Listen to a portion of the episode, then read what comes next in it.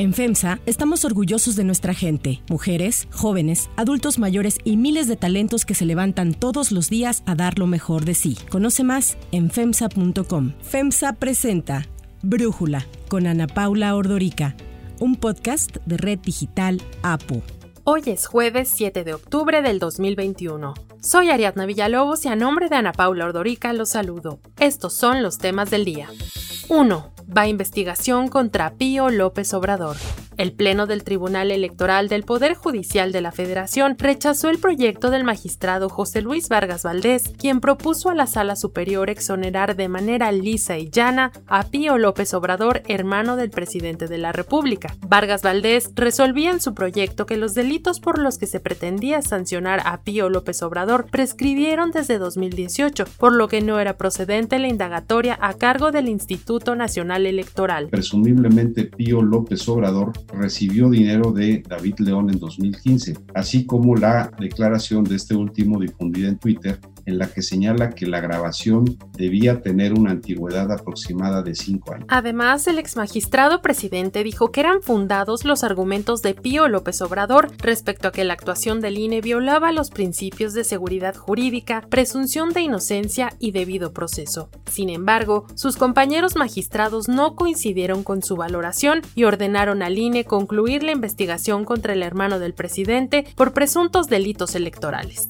Con esto, será la autoridad electoral quien determine si Pío López Obrador merece o no una sanción. La resolución emitida por el tribunal está relacionada con el video difundido en agosto del año pasado en el que se ve a Pío López Obrador recibiendo dinero en efectivo de manos de David León Méndez, un exfuncionario federal. Dichos actos habrían ocurrido en junio de 2015. El presidente Andrés Manuel López Obrador descartó que se tratara de un acto de corrupción como sucedía con políticos del pasado y así defendió la entrega de dinero. Son aportaciones para fortalecer el movimiento en momentos en que la gente era la que apoyaba 2. Medalla Belisario Domínguez entre pleitos. El Senado de la República entrega hoy la Medalla Belisario Domínguez 2021 a la senadora Ifigenia Martínez y en modalidad postmortem al doctor Manuel Velasco Suárez. En el dictamen aprobado el pasado martes, las y los senadores señalaron que la presea para la senadora de Morena era un reconocimiento a su trayectoria en los ámbitos económico, político, académico y diplomático, mientras que para Manuel Velasco Suárez se otorgaba por sus aportaciones en el ámbito científico. La entrega de la medalla se lleva a cabo este jueves en punto de las 11 de la mañana en la antigua casona de Xicoténcatl, donde también se entregará la presea correspondiente al 2020 a las personas integrantes del Sistema Nacional de Salud.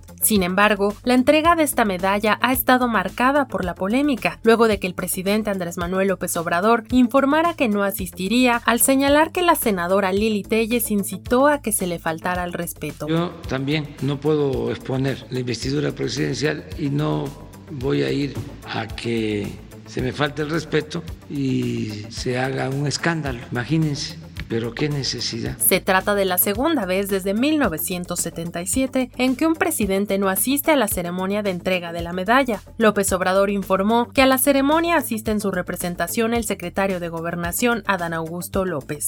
Y es que el pasado fin de semana la senadora del PAN publicó un tuit donde afirmó que López Obrador era un violador serial de la Constitución, por lo que aprovecharía su visita al Senado para hacerle frente. Tras conocer la decisión del presidente, Telles aclaró que su mensaje no no era un llamado a agredirle, sino para hacerle saber lo mal que está el país. El reproche del presidente provocó que en redes sociales la senadora recibiera una serie de ataques y hasta su hijo recibiera amenazas. Por ello, Telle solicitó la intervención de la Policía Cibernética y de la Secretaría de Seguridad. Ayer, el presidente López Obrador condenó los ataques a la senadora. Cuidadito con hacerle daño a otra persona por pensar distinto. Eso también lo digo porque la senadora Lili Telle se queja de que está siendo acosada. Pues está mal que se haga eso. Somos libres. 3. Científicos ante la Fiscalía. Seis de los científicos acusados por la Fiscalía General de la República de Delincuencia Organizada fueron citados a declarar en calidad de imputados ante la Fiscalía Especializada en Materia de Delincuencia Organizada. Ayer fue el turno de dos de las implicadas, Patricia Zúñiga y Gabriela Dutreni. Fue desde el pasado 30 de septiembre que la Fiscalía giró los citatorios para que acudieran a declarar a algunos de los 31 científicos acusados de delincuencia organizada, lavado de dinero, uso ilícito de atribuciones y facultades y peculado con relación al supuesto desvío de 244 millones de pesos de CONACIT.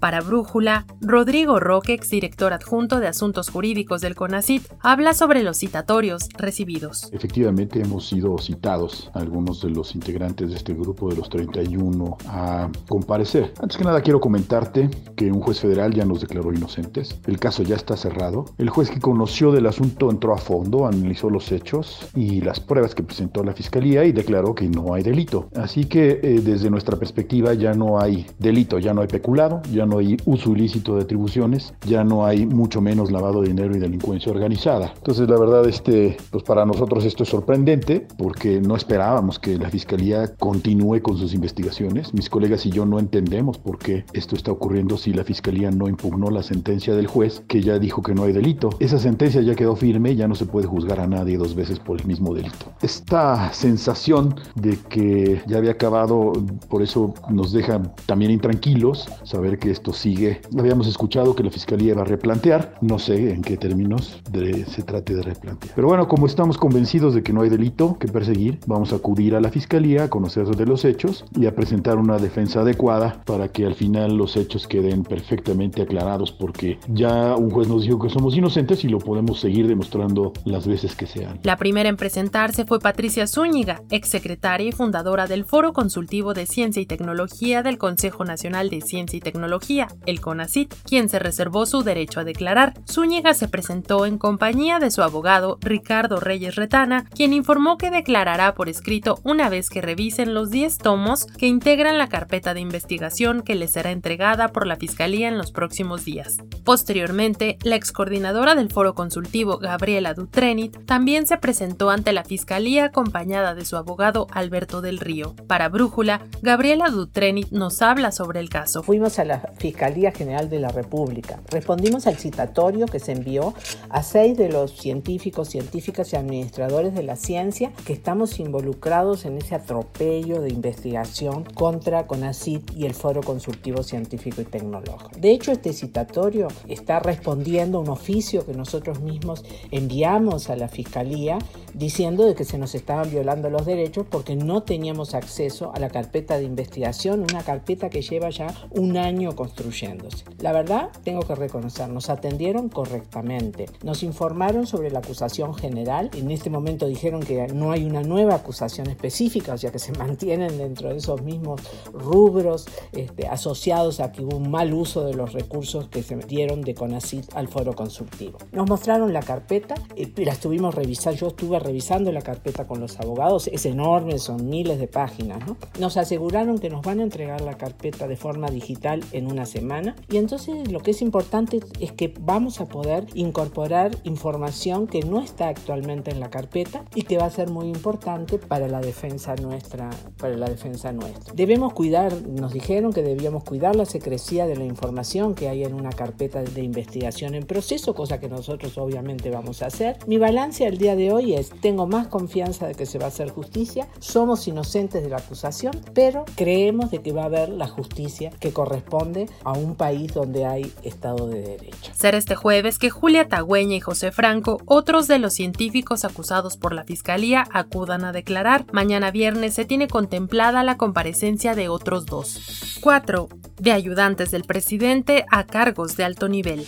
Una investigación especial del Universal refiere cómo 12 funcionarios han pasado a ocupar puestos de alto nivel dentro del gobierno luego de haber estado en la ayudantía del presidente Andrés Manuel López Obrador. En la ayudantía, los funcionarios tenían entre sus responsabilidades tareas como abrirle paso a la camioneta del presidente, entregarle documentos o limpiar su micrófono y el atril que ocupaba en los eventos.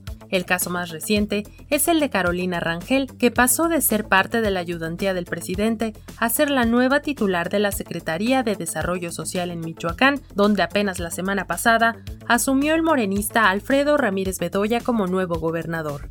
Tras colaborar en la campaña presidencial de 2018, fue nombrada coordinadora regional de programas de desarrollo integral en Morelia, para luego llegar a la Coordinación General de Política y Gobierno de la Presidencia, nombre formal del área de ayudantía del presidente donde estuvo hasta finales del año pasado. De ahí, se integró a la Secretaría de Economía como analista, en donde atendió el programa Crédito a la Palabra.